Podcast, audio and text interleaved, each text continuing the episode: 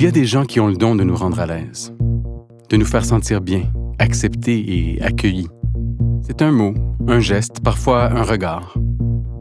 Dans la violence du monde, ces personnes font office de bouée pour se reposer, pleurer, se confier. En ce moment, on assiste à un grand effort collectif, beau, mais compliqué à mettre en place. On aspire à ce que nos milieux, nos sociétés deviennent comme ces personnes, des espaces bienveillants, accueillants, où toutes et tous peuvent être soi-même. C'est long, c'est parfois même douloureux, parce que ça nous demande de nous remettre en question. Mais ça arrive. Ça s'en vient.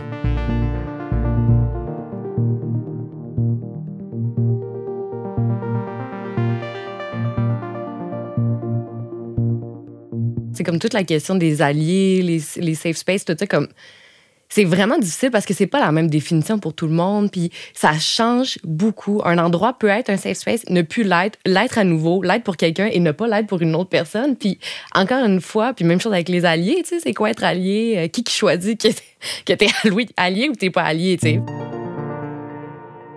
Il faudrait que tout le monde ait envie de se sensibiliser à comprendre c'est quoi les enjeux de gens qui sont différents de soi-même.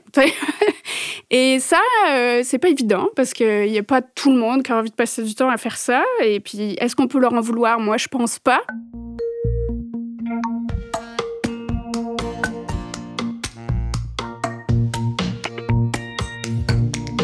Vous écoutez Les Voix multiples, une série balado de l'Institut national de la recherche scientifique l'INRS, pour sensibiliser aux réalités parfois difficiles que vivent encore les personnes LGBTQ en milieu universitaire. Géraldine est une femme, lesbienne et professeure à l'INRS depuis une dizaine d'années. Amélie, elle, est une étudiante de 27 ans, une femme cisgenre, queer, en première année de thèse à l'INRS. Avec elle, on commence par se demander est-ce que les milieux universitaires, académiques, sont des lieux qui sont ouverts et accueillants pour les personnes des communautés LGBTQ ⁇ le milieu académique, en tout cas moi, tel que je le, vis, le conçois, le comprends, il euh, n'y a, y a, pas, y a pas vraiment la place pour euh, penser à l'identité personnelle. Donc, euh, en fait, c'est une question, on dirait, qui, qui se pose pas. Donc, on est dans une espèce de un consensus majoritaire qu'on est dans un système hétéronormatif, clairement patriarcal, euh, cisnormatif, euh, tout ça. Là. La société, on peut pas, on peut pas le nier dans sa majorité. Mais historiquement aussi, tout le développement du milieu académique, c'est dans ce contexte-là que ça s'est fait. C'était beaucoup des hommes, euh, c'est eux qui ont eu accès en premier aux métiers de sciences, ou en tout cas ceux qui ont pris des positions, qui ont développé le domaine, etc. Donc ça, ça crée cette ambiance-là. Après, avec la société qui change, je crois qu'il y a de plus en plus d'ouverture d'esprit de la part des acteurs dans les milieux académiques et donc la réalisation qu'il faut aussi euh, avancer avec les avancées sociétales. Le milieu universitaire, comme tant d'autres, n'est effectivement pas étanche aux valeurs et aux avancées de son époque et de sa société. Certains milieux sont bien plus avancés, ouverts et accueillants pour toutes les diversités. Moi, je peux juste parler de mon domaine, mais c'est sûr que quand j'étais à l'UCAM, en sociologie, études féministes, au bac et à la maîtrise, oui, tu sais, il y, avait tout simplement plus de personnes qui appartenaient à la communauté LGBTQ+. Donc, juste d'avoir justement des gens qui sont là, qui existent, qui occupent cet espace-là en étant queer, c'est différent que juste, par exemple, à l'INRS, on n'est tellement pas beaucoup que des fois, c'est juste c'est la réalité du milieu ben les gens peuvent bien être ouverts, mais moi, genre, je connais une autre personne qui est bisexuelle à date dans mon milieu, puis c'est tout. Fait que s'il se passe quelque chose, je sais même pas vraiment qui aller voir pour vraiment avoir ce safe space-là. Fait que des fois, c'est juste des choses comme ça. C'est que structurellement, ben c'est comme ça, tu sais. Fait que oui, il y a l'ouverture. Oui, il y a peut-être comme une volonté, mais tu sais, mettons, quand on parle d'inclusivité, ben c'est justement, c'est qu'il y a encore ce travail-là à faire. Puis le fait que tu parles aussi de la, masse critique dans les universités, qui fait que peut-être dans les parcours au bac où il y a plus de monde, euh, puis en plus c'est la jeunesse qui arrive, là, fait la diversité, je trouve qu'elle est plus présente dans, dans, les futures générations. Et donc du coup, euh, je pense qu'il y a plus de liberté. Donc euh, la, masse critique, ça, va, ça va forcément influencer. Mais j'aime bien le mot que tu as utilisé aussi, la bienveillance, parce que je pense que c'est ça, il y a de la bienveillance. C'est juste que c'est beaucoup de non-dits. Est-ce que c'est un sujet dans l'académique Est-ce qu'on devrait se préoccuper de tout ça?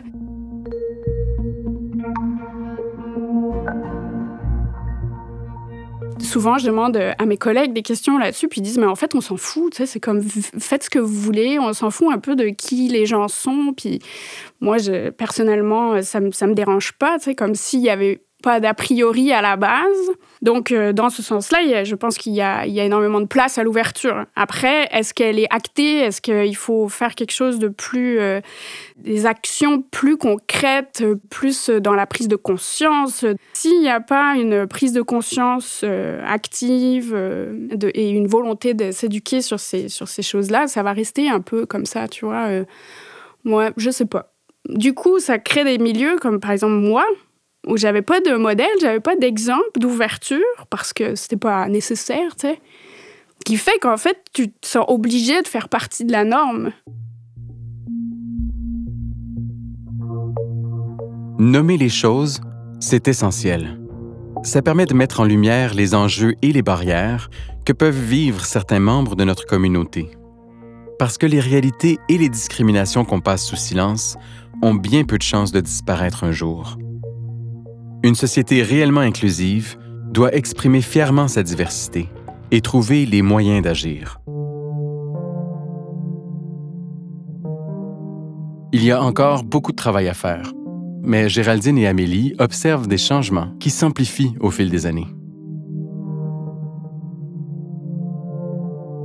Je pense que dans les dernières années, il y a vraiment eu des actions en effet concrètes pour, euh, pour rendre les milieux académiques euh, plus inclusifs, euh, des formations, des explications, des, je sais pas si c'est des formations obligatoires d'ailleurs, d'autres sous une base volontaire. L'INRS a fait plusieurs semaines de sensibilisation à la diversité sexuelle et de genre. Donc il y a, y eu, y a eu des opportunités pour les gens de s'éduquer.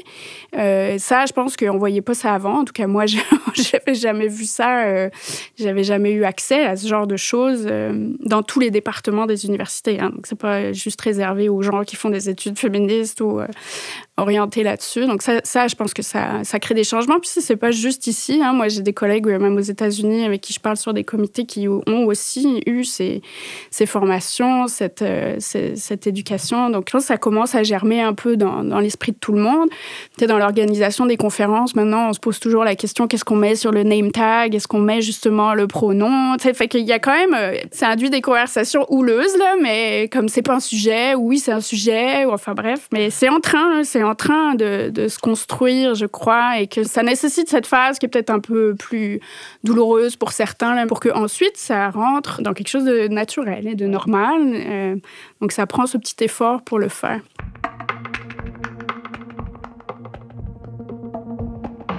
Mais je trouve qu'il y a vraiment beaucoup de changements aussi qui sont en ce moment en train de se faire.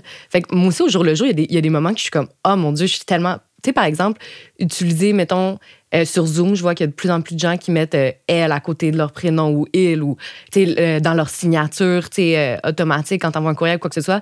Mais tu sais, ça, moi, j'ai jamais vu ça avant là, dans mon parcours. C'est vraiment nouveau. Puis tu sais, c'est des, des, choses qui sont en train de s'implanter. Fait a, moi, je suis tout le temps dans cette ambivalence-là de comme, ah, tu sais, je trouve ça le fun de voir ça. Puis là, il y a tout le temps d'autres moments où, ah, là, on va me faire un petit commentaire. Puis moi, je suis super sensible à ça. Puis surtout que j'étudie là-dedans. Je vois toutes les micro-agressions. Puis là, des fois, je me dis, ah, on n'est pas rendu. Mais c'est c'est comme n'importe quoi, tu sais, ça vient nous chercher aussi vraiment. Puis, euh, il y a tout le temps des moments que tu es plus encouragé, puis il y a d'autres moments où tu te dis, bon, il y a du travail à faire. Les choses bougent le plus souvent par en avant, et c'est réjouissant. Mais une question s'impose de plus en plus. Qui doit s'atteler à la tâche de transformer nos milieux, nos structures pour les rendre plus inclusifs?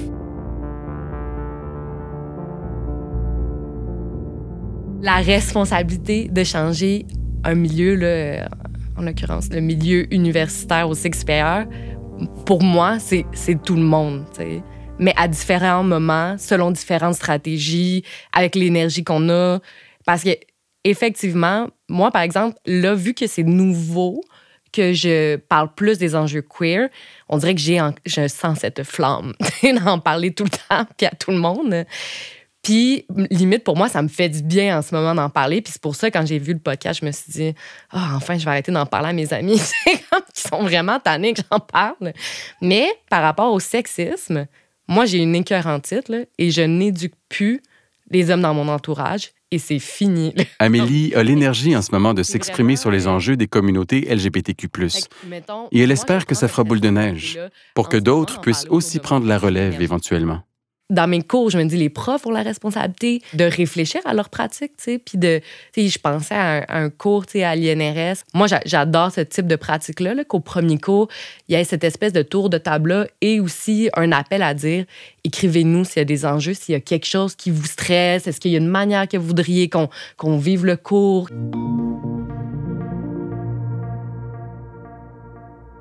Mais moi, j'aime beaucoup ton point sur la responsabilité des profs dans les salles de classe, de, prendre conscience de qu'est-ce que tu amènes. Parce que traditionnellement, on amène un savoir, OK? Mais après, il y a une façon de délivrer ton savoir. Puis, mais tu vois, à mon échelle euh, personnelle, ce que tu dis, je l'aurais pas identifié, mais je, je, pense que la conscientisation de ce que tu amènes dans les salles de cours, au-delà du savoir, que tu, un savoir que tu mets de façon inclusive, ben là, peut-être que justement, ça va, ça va jouer sur ce qu'on disait qui était pour certains un non-sujet. C'est-à-dire qu'ils n'en avaient pas conscience dans leur quotidien de recherche, mais en tant qu'enseignant, en tant que... Euh, tu as la responsabilité de transmettre un savoir, ça fait partie de ta job de prof, là. Ben peut-être qu'avec cet angle-là, ça germe beaucoup d'idées.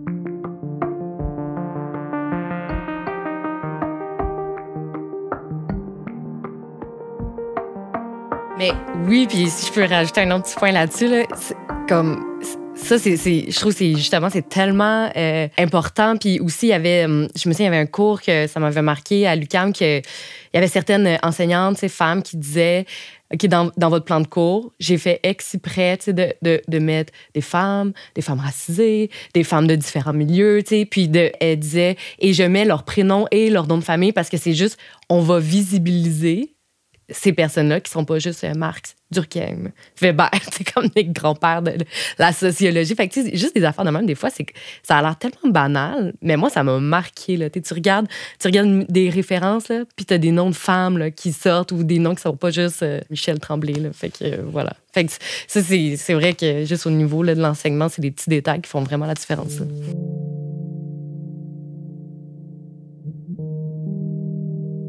Moi, dans tête, si on parle d'inclusion euh, des personnes LGBTQ, faut parler de tout type d'inclusion, de tout type de discrimination. Puis tu peux pas juste travailler sur une discrimination puis euh, dire que, ah, ben non. Euh, mettons, OK, ici, on, va parler de racisme, on va pas parler de, de sexisme ou, ou vice-versa ou quoi que ce soit, ou capacitisme. Ou, tu sais, c'est comme, est-ce qu'on peut parler de tous ces sujets-là? Puis oui, ça va être inconfortable.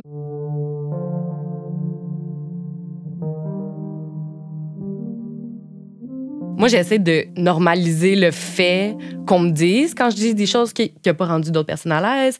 Et j'essaie de normaliser le fait Ah, ah tu sais, ce genre de blague-là, peut-être pas. Mais je pense que je, fais peut-être aussi. Euh, partie de cette génération-là où est-ce que c'est tellement présent, comme dans, dans mon groupe, tout ça à Montréal, que c'est comme si j'ai réussi peut-être à hum, trouver une façon de m'exprimer là-dedans qui, moi, me rend à l'aise.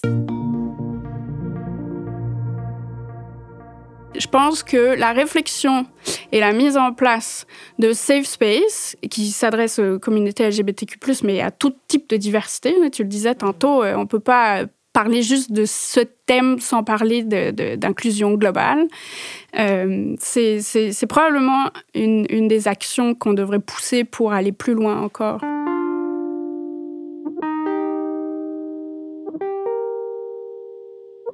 Un autre angle mort aussi que hum, que je trouve qui est, vraiment important aussi de nommer, c'est que je pense que c'est rendu plus euh, normalisé de parler de, mettons, gay, lesbienne, bi, queer, mais même encore la question de la transsexualité, non-binarité.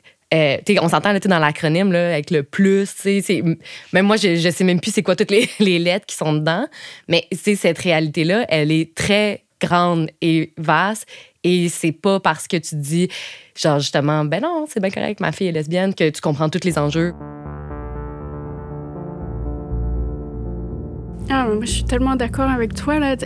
en fait, il y a des biais inconscients par rapport à la conception des communautés LGBTQ. Puis moi, je suis elle dans l'acronyme, mais j'ai aucune conscience des réalités euh, des autres lettres. Donc, des fois, justement, dans ce contexte, par exemple, du balado, on veut parler des communautés LGBTQ, mais il faut bien prendre conscience que moi, je parle de ma réalité. Je, je peux absolument pas. Euh, ben, je, je, peux être un allié et essayer de m'éduquer et comprendre, comme n'importe qui, en fait, des réalités des autres. Comme tout le monde, les membres des communautés LGBTQ, peuvent ne pas connaître la réalité de l'autre, avoir des préjugés ou devoir faire des efforts pour les déconstruire. Mais la clé, par contre, ça, j'ai un peu l'impression que c'est impossible, c'est qu'il faudrait que tout le monde ait envie de se sensibiliser, à comprendre c'est quoi les enjeux de gens qui sont différents de soi-même. Et ça, euh, c'est pas évident parce qu'il n'y a pas tout le monde qui a envie de passer du temps à faire ça. Et puis, est-ce qu'on peut leur en vouloir? Moi, je pense pas.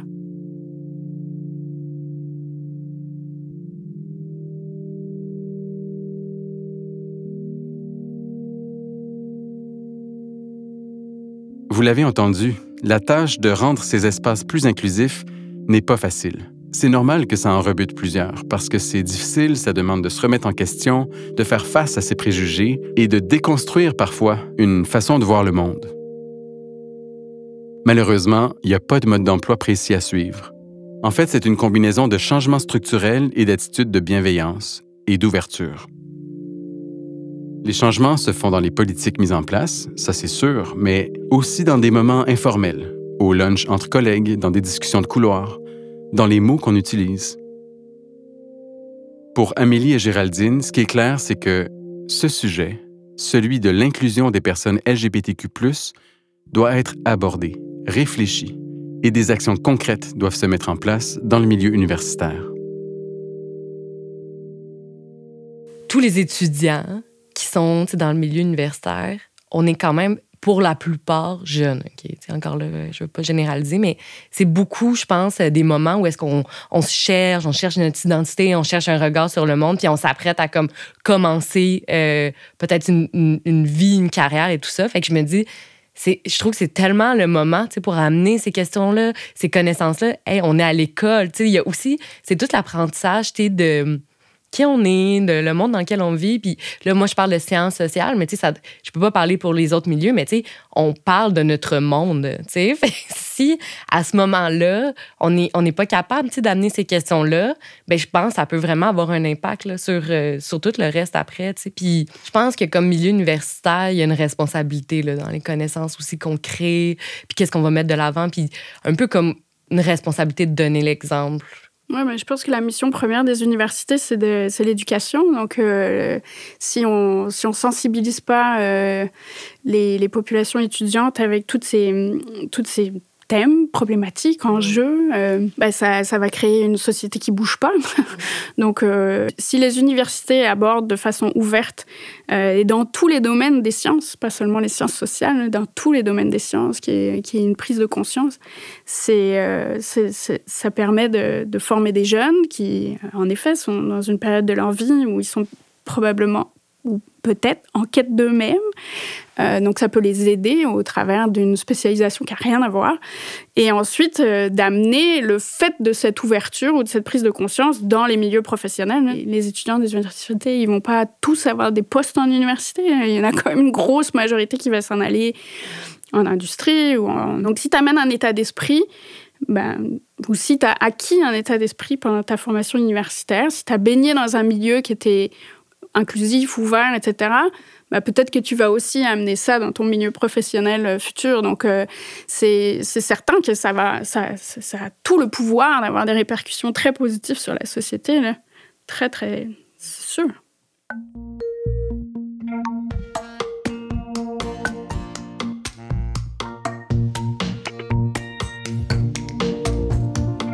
Rendre notre société plus ouverte, c'est la responsabilité de chacune et chacun d'entre nous. Et ça demande de la volonté et de la curiosité pour apprendre, mais surtout pour désapprendre certains de nos comportements et préjugés. Ce qu'Amélie et Géraldine nous rappellent, c'est qu'être une personne alliée, c'est être dans l'action. Être allié, ce n'est pas un badge, ni une recette toute faite. Chaque parcours, chaque histoire est unique. Et comme humains et institutions, nous devons tenir compte de cette unicité des réalités des personnes des communautés LGBTQ. Merci à Amélie et Géraldine pour leur partage dans cet épisode. C'était Les Voix multiples, une initiative de l'INRS visant à sensibiliser le milieu universitaire aux enjeux des personnes LGBTQ. Ce balado est une production de l'INRS en collaboration avec Récréation. À la réalisation, Soraya Elbekali. Musique originale et animation, Antoine Bédard. Montage, Emma Bertin. Enregistrement et mixage, Studio Bulldog. Le projet est rendu possible grâce au soutien financier du ministère de l'Enseignement supérieur.